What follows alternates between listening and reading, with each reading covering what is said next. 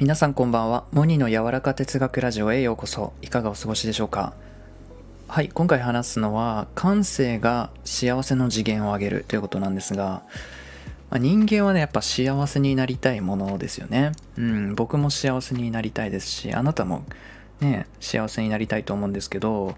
やっぱりねあの幸せになる上で感性っていうのがねすごいね必要だなって大事だなって思ったんですね。うん。でちょっと考えたんですけど感性とはやっぱ幸せを味わうためのこの舌のようなものだとね僕は思います。だから感性が鈍いっていうのは幸せだとかねこう美味しいってねこう感じられないことだと思うんですよ。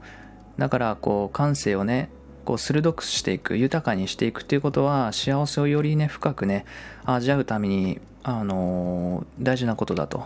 うん、それだけね感性とはね幸せになる上でね重要。もう重要とかいうレベルじゃない、うん、感性が全てだと僕は思います。はい。でね、まあ、どうやったらね、こう、じゃあどうやったらそう感性をね、育んでいくことができるのかって言った時に、やっぱりあの、まあ、シンプルな答えなんですよ。もう、あジョジョっぽく言うとね、うん、たった一つのシンプルな答えなんだと。うん、それはね、もう好きなことをする。うん、これに尽きるなと思うんですよ。ぱ好きなことにも触れていくもっと。とかそういう世界観にそういう世界に滞在する時間を増やすとかそう好きなこと追求することだと思うんですね。追求すればするほどこう感性っていうのは研ぎ澄まされていくものだと、まあ、それはね私自身実感しています。やっぱりねそうなんだなと、ね、ここ最近も思っています。うん、だから結局ねこう感性を育むとかまあいろいろ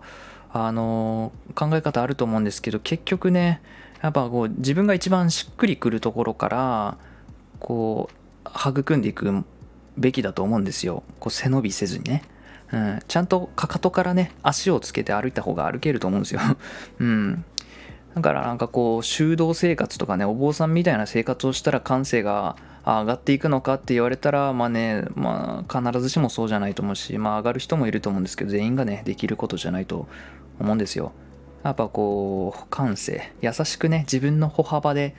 上げていくにはやっぱ自分のこう一番基準の合うもの好きなこととか自分がねあずっとここにいたいなみたいなそういう世界とかねやってて好きなことってあると思うんですけどそれをなんか続けることとかもっと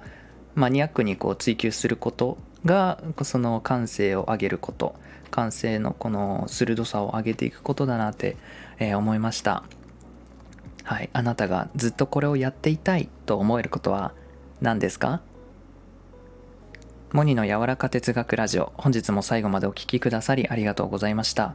それでは皆さんいい夜を。